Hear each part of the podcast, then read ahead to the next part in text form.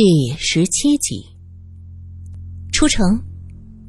田玲玲心知明早怕是要全城通缉，还是先出城再说吧。出去了，自然是海阔天空。车夫答应一声，请田玲玲上车，便迈着轻快的步子一路往城外走。田玲玲的怀里抱着一个箱子。一只手揣在外面的风衣口袋里，那里边有他最要紧的东西，一个小盒子里装着三根浸过氰化钠的针，那是他救命的武器。车子一路都没遇见什么行人，远远的有消防车的声音传过来。田玲玲轻轻哼了一声，心道：都怪苏三打乱我的计划，这把火只能让他们忙碌一阵子罢了。根本就烧不死人，难消他心头之恨走了一会儿，田玲玲突然觉得不对劲儿。自己出来的时候已经是凌晨两点，街上没有人，这车夫大半夜的在街上拉座，有点怪呀。他突然想到那天苏三说遇见一个图谋不轨的车夫，万幸被秀秀救了的事儿。他越想越觉得车夫可疑，手紧紧的握着兜里的盒子，让自己的声音尽量平和的问着：“你这够辛苦的，大半夜没人也得晃悠拉座。”车夫嘿嘿笑了一声，也不回答，跑的是越来越快。那个，我就在这下吧，不去城外了，天还没亮，出了城也没地方去，算了。车夫不吭声，他只是卖力的拉着车子向城外奔去。停车呀！田玲玲有些着急。馄饨，热乎的小馄饨。忽然，前面路口出现一个馄饨摊子，大锅冒着热气，昏黄的路灯下影影绰绰的。小姐，吃碗馄饨再走吧。摊子上吃馄饨的姑娘在热气中看不清眉目，只隐隐约约看着穿着蓝布袍子、梳着两个辫子、白袜子、黑鞋子，有点女学生的意思。田玲玲心中咯噔一下，继续喊着：“停车！我要下车！”那姑娘隔着热气缓缓的招手，田玲玲的心揪紧了。黄包车从那姑娘身边过去。田玲玲用尽力气，大声的喊着：“玲玲，是你吗？你长大了呀，玲玲。”那姑娘没有回答，仍旧缓缓的对着他招手，像是在说再见。两行泪从田玲玲的眼中滑落下，她胡乱在脸上摸了两把，发现黄包车已经出了城。那车夫冷笑道。哼，少在这装神弄鬼！老子夜路走多了，早都遇到过鬼，有什么可怕的？好，田玲玲索性不管不顾。这车夫看样子真有问题，也是老天有眼，让你撞到我田玲玲的手里。田玲玲也不吭声，只握住手中的盒子，戴上手套。悄悄的将一根针小心的取出来，放在掌心里。氰化钾，五秒钟就可以夺人性命，稍有偏差伤到自己，马上就会毙命。因此，这种针他使用的时候非常小心，只在杀死方晴的时候用过一根，现在剩下三根了。车子在一片树林旁停下。车夫放下车，转过身，嘿嘿的笑着，手中的匕首在凌晨三四点的微亮天色中闪着微微的光。你什么意思？田玲玲用胆怯的口气问道。小妞长得还不错，那里头，车夫指着树说：“有好些人等着你作伴儿呢。”田玲玲装作惊吓的样子向后退去，车夫淫笑着：“哼哼，这荒山野岭的，你能跑到哪儿去？乖乖的从了我。你要表现的好，我就不杀你。”田玲玲吓得急忙哀求：“不，我求求你不要杀我，我这里有钱，我带钱出来的，我都给你。”那个人嘿嘿的笑着，伸手捏着田玲玲精致的下巴，嘴里啧啧的赞叹道：“真是个小美人儿，比那天跑的小妞还美。什么华国皇后，也不过如此。我看你比他们强。”田玲玲心里想着，莫非这个人还害过别的人？她哆哆嗦嗦的问：“什什么华国皇后？”我我可是清白人家的小姐，老子就好你这口干净的。过去弄的几个舞女，害得老子提心吊胆，就怕染上脏病。车夫用刀子对着田玲玲，胁迫她往树林里走。田玲玲走了几步，回头看了一眼扔在路边的黄包车，她小心翼翼的问：“这车子扔在这儿，起草的人能看见吧？”车夫心里暗自欢喜，这小妞胆子小，看起来很好摆弄，留下来也许能多玩几天。嘴里说着还是你好，顺手在田玲玲屁股上抓了一把。田玲玲强忍着恶心，做出一副哆哆嗦嗦、吓得不行的样子。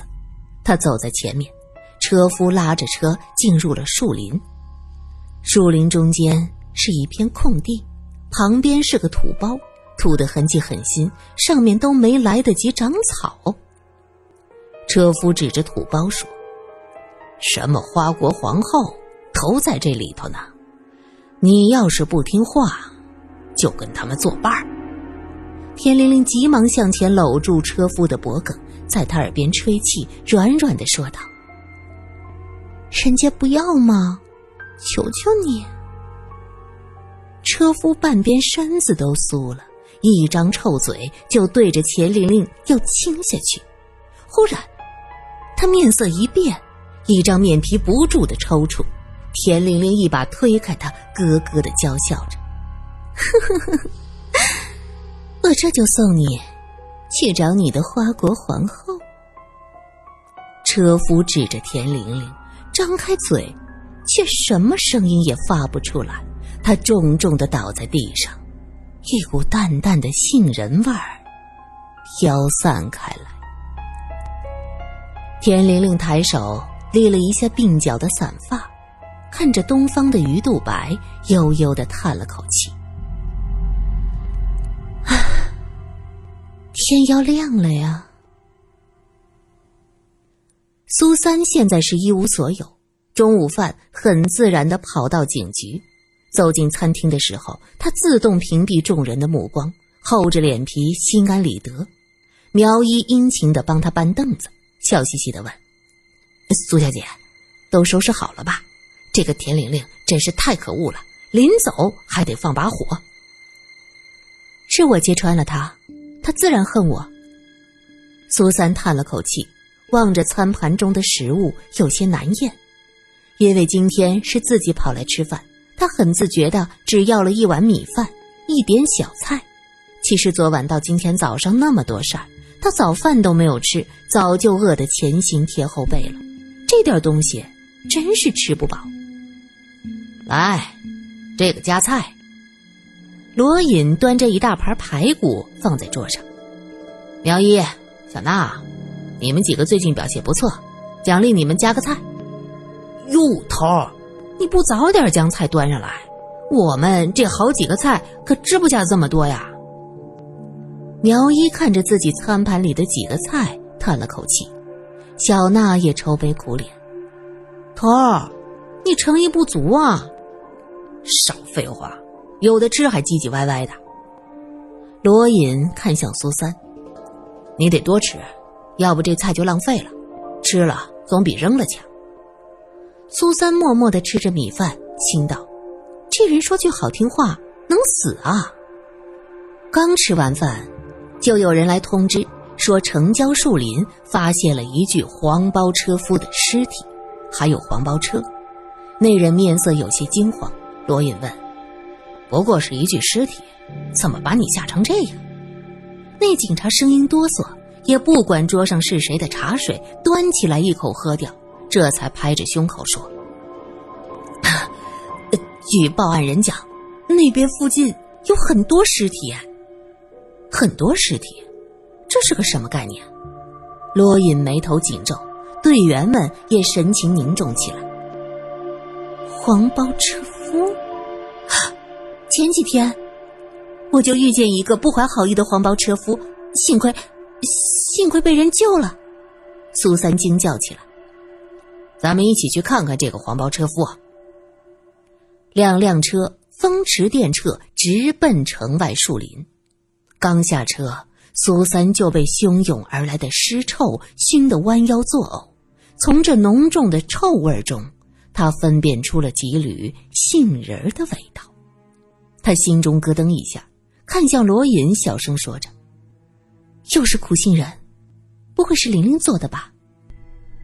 从路线上来看，极有可能。他纵火后连夜出逃，在这杀人。灌木丛上的车辙痕迹还未消失，大家顺着这痕迹走进了树林。报案人是一户去走亲戚的。走到路上，女人内急，急忙在附近找地方，结果进了林子，看到尸体，吓得大叫起来。夫妻俩惊慌失措的跑了一会儿，正好遇见出来搜查田玲玲的警员，就报了案。苏三盯着黄包车夫的脸，点点头说：“没错，那天晚上就是他。”罗隐眉毛一挑，问道：“那晚，你被人骚扰的那晚？”那晚，骚扰，苗一和小娜两人不动声色的交换了眼神，都弯腰在草丛中仔细的搜寻，可耳朵却几乎要立起来，心中激动的是抓耳挠腮。这俩人说的怎么如此暧昧啊？对，就是他，拉着我就跑，让他停车怎么也不停。我还记得这张脸，看来他昨天晚上。也像这样对待玲玲，可是却被玲玲。苏三说到这儿停住了，他怎么发自内心的觉得田玲玲干得漂亮？你有点小雀跃呀。罗隐俯身检查车夫的尸体，将他翻过去，在脖颈附近看到了一点寒光，针刺得很深，加上倒下去已经进入肉中。罗隐摘下手套去拔针，苏三忍不住惊呼：“小心！”罗隐将针拔出来，对着阳光仔细的观察针尖，说：“没关系，这点毒药早就融入他的血脉了，估计这针上没什么残余了。那还是要小心，这个毒药太霸道了。”苏三掏出手帕递给他，罗隐无奈，只能将针包裹在手帕里。随手又丢到苗一拎着的箱子里，苗一笑着说：“我代表我们头儿，感谢苏小姐关心。”罗隐瞪他一眼，问：“那土堆那儿是尸体吧？过去看看。”苗一苦着脸，戴上口罩、手套，走到土包边，用小铁锹挖了几下，臭味瞬间弥漫开来。众人纷纷戴上口罩，如临大敌。苏三从包里摸出上一次罗隐扔给他的口罩，戴上。这时他看到罗隐也是武装的严严实实，他忍不住问道：“你不是不怕吗？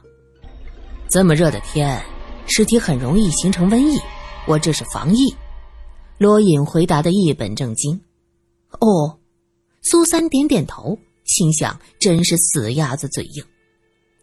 警员们来之前都带着军用铁锹，这些天才下过雨，土堆的土很松软，上面一层被人扒拉过，露出女人的黑发。苗一几锹下去，半个身子都露了出来，可以看得出女尸穿的是真丝旗袍，蓬松的头发上全是泥土，半边脸已经烂了，剩下的半边脸依稀看出眉眼，似乎生前长得还不错。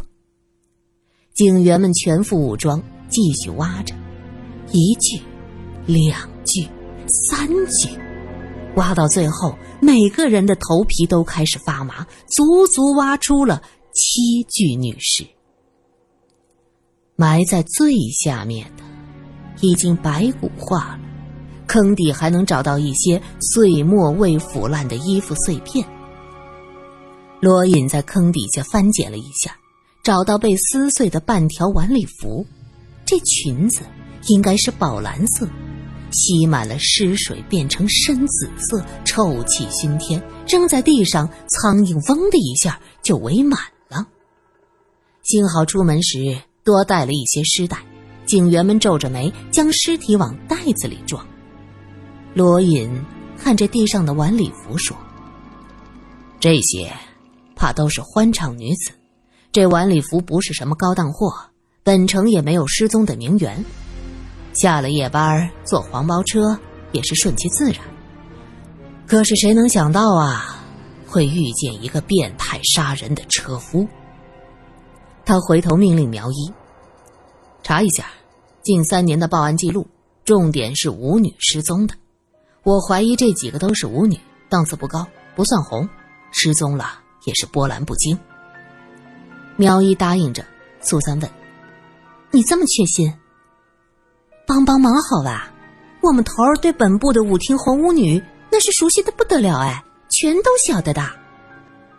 小娜在一边插嘴，苗一急忙拍他一下：“这是说什么呢你？”小娜装作失言的样子：“哎呦呦，你看看我，这个嘴巴也没个把门的。”两人转过身，互相挤眉弄眼。小娜嫌弃的看着自己被苗一拍过的手背。你好恶心！你那手，咦？这时，苏三闻到了一点熟悉的味道。他循着气味一点点在草丛里找着，终于找到一个被按过的烟头。他捡起来闻了闻，美丽牌，田玲玲一直抽这个牌子的。看来他杀了人，心情不错。还在尸体边抽了支烟，罗隐指着土堆说：“那上面的浮土也应该是他弄下去的。”苏三叹了口气：“我真是越来越看不懂他了。逃亡的路上还能杀人，还能表现出心情很好的样子，他到底是怎么想的呀？”因为尸体太多了，两辆轿车根本就不能将尸体运走。于是罗隐留下几个警员在这看守，准备回去派卡车过来。回到警局才发现，仅有的一辆卡车刚刚运送新警员去参加打靶训练。总务科长紧张地搓着手：“哎呦，罗探长，不如你再等等。哦，等晚上车子回来了再说。”苏三发现，这个总务科长的语气隐隐透着讨好。罗隐挥挥手。算了，我等不起。回到自己办公室，就拿起电话拨了个号码。